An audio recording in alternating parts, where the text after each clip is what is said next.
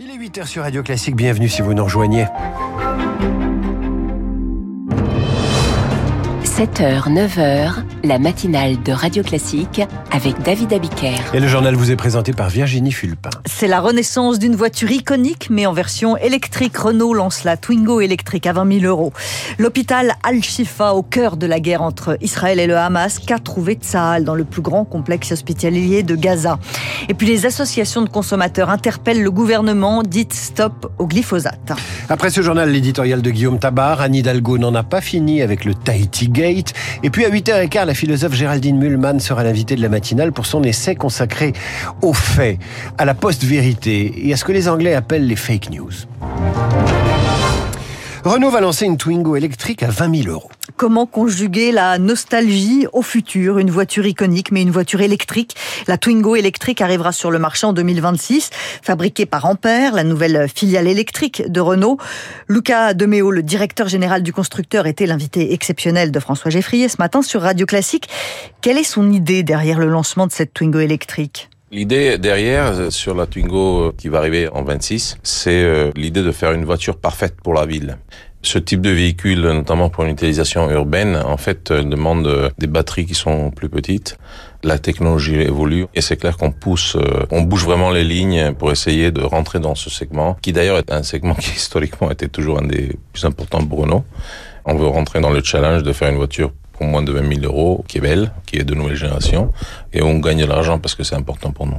Luca Di Meo, le directeur général de Renault, invité de Radio Classique ce matin. Place à la défense. Les avocats d'Éric Dupont-Moretti vont plaider aujourd'hui devant la Cour de justice de la République. Hier, le procureur a requis un an de prison avec sursis contre le garde des Sceaux. Il est accusé d'avoir profité de sa fonction de ministre pour régler des comptes avec des magistrats. Le policier, auteur du tir mortel sur le jeune Naël, est libre, remis en liberté sous contrôle judiciaire. Il reste évidemment mis en examen pour meurtre. L'hôpital Al-Shifa de Gaza, au cœur de la guerre entre Israël et le Hamas. L'armée israélienne mène une opération militaire à l'intérieur de cet hôpital depuis hier. Tsahal accuse le Hamas de l'utiliser comme base militaire, d'y cacher des armes, des hommes, des otages. Charles Ducrot, Israël, a publié une vidéo de son opération. Qu'est-ce qu'on y voit? Un soldat, peut-être un commandant, s'illustre. Il pointe du doigt des armes de guerre, des munitions, du matériel militaire. Depuis hier, Tsahal fouille l'hôpital Al-Shifa dans une nouvelle opération dite ciblée. L'armée israélienne est convaincue que cet hôpital, le plus grand de la bande de Gaza sert de QG au Hamas pour y organiser des attentats et retenir des otages. Il y a donc ce qu'on voit sur ces images, mais aussi ce qu'on ne voit pas.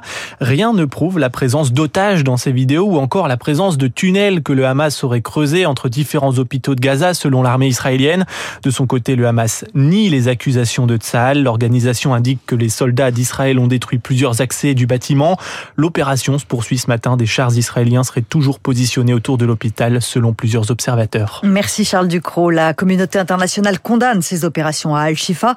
L'ONU estime à 2300 le nombre de médecins et de patients à l'intérieur. Les États-Unis demandent à Israël une extrême prudence. Emmanuel Macron lui répète que la population palestinienne n'a pas à payer pour les crimes du Hamas. Cette guerre, avec la litanie d'actes antisémites qu'elle engendre en France, dix stèles juives ont été dégradées hier dans un cimetière militaire allemand de la Première Guerre mondiale dans l'Oise. Bachar el-Assad, visé par un mandat d'arrêt international émis par la France, le président syrien est accusé de complicité de crimes contre l'humanité pour les attaques chimiques perpétrées dans son pays à l'été 2013. On rétablit le dialogue, mais on se dit les choses. Le sommet entre Joe Biden et Xi Jinping a duré quatre heures à San Francisco. Des avancées et des crispations. Le président chinois demande aux États-Unis de cesser d'armer Taïwan et le président américain considère toujours son homologue comme un dictateur. La France se prépare aux cyberattaques qui ne manqueront pas d'avoir lieu pendant les Jeux Olympiques. La question n'est pas de savoir si les JO seront attaqués, mais de savoir quand et comment. C'est le commandement de la gendarmerie nationale qui le dit. La cybersécurité sera un enjeu majeur de Paris 2024.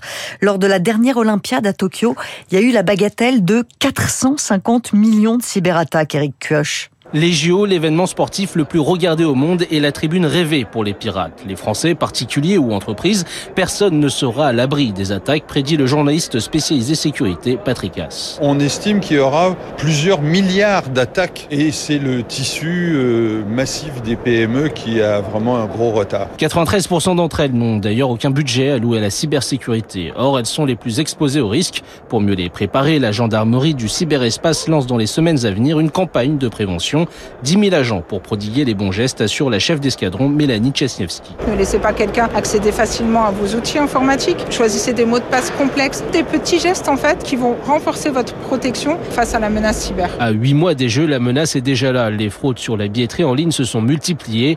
Méthode favorite des pirates, de faux sites très ressemblants aux vrais, raconte le lieutenant-colonel Rubens. On va changer euh, une lettre, un O par exemple en 0, et finalement on ne sera pas dirigé vers le, le site officiel, mais vers un site qui va chercher à capter vos données personnelles, votre code de OCB pour pouvoir après l'utiliser euh, sur le darknet par exemple. Durant les JO, une attention particulière sera portée au secteur stratégique de la télécommunication et des transports notamment. Il y a la menace cyber pendant les JO et il y a plus proche de nous les menaces météo, la tempête Frédérico. Aujourd'hui, on attend des rafales de vent à plus de 100 km heure sur une très large moitié nord du pays. Le tout avec beaucoup de pluie, y compris dans le Pas-de-Calais qui commence à peine à voir le début d'une décrue. Combien de temps encore l'utilisation du glyphosate sera-t-elle autorisée? Dix ans de plus. Les États membres de l'Union européenne se prononcent aujourd'hui sur l'avenir de l'herbicide le plus utilisé en agriculture, le plus utilisé mais aussi soupçonné d'avoir des effets néfastes sur la santé et la nature. Une quarantaine d'associations demandent à la France de dire stop, donc de voter non. Olivier Andro est en charge des questions d'alimentation et d'agriculture pour l'UFC Que Choisir. Deux études ont pointé des risques assez inquiétants. Tout d'abord une étude italienne qui montre que l'on peut observer des risques chez le rat de leucémie, même lorsque ces animaux de laboratoire sont exposés à de faibles doses d'herbicides. Et puis euh, la plus inquiétante, eh bien, c'est une récente étude américaine qui montre que on peut avoir dans la population générale exposée à de fortes doses de résidus de glyphosate par le biais de l'alimentation des risques accrus de certains dégâts neurologiques type Alzheimer, Parkinson ou sclérose en plaques. Compte tenu de ce vaisseau d'éléments, il faut appliquer le principe de précaution et interdire le glyphosate. Olivier Andro avec Zoé Pallier. J'ai goûté la violence, oui bien avant la tendresse. J'ai connu la souffrance, l'errance et la détresse. Je pense que tout le monde a reconnu la voix. David, évidemment, Johnny Hallyday. C'est un nouvel euh, inédit de Johnny euh, qui a été enregistré en février 2017 euh, à Los Angeles et qui va sortir aujourd'hui à 13h40 précisément. Ça s'appelle Le Cri. Virginie, ne partez pas tout de suite. J'ai une bonne nouvelle pour vous. Ce matin sont divulgués les résultats des audiences des radios pour la vague septembre-octobre. Merci. Merci aux auditeurs de Radio Classique qui nous écoutent avec toujours plus d'attention. Notre radio progresse en part d'audience, passant de 1,6% l'an dernier même époque à 1,8% aujourd'hui. Autre bonne nouvelle, les écoutes sur Internet et sur l'application Radio Classique progressent de près de 13% en un an. On en a compté en octobre plus de 3 millions et demi. Tout ça sur radioclassique.fr et sur l'appli. Voilà Virginie, vous avez bien mérité un café. À demain et aux auditeurs. Aux auditeurs, on peut chanter et merci que je t'aime hein, de Johnny Hallyday. Voilà. Dans un instant, l'éditorial de Guillaume Tabar, Anne Hidalgo s'en souviendra de son voyage à Tahiti. Il est 8h08 sur Radio Classique.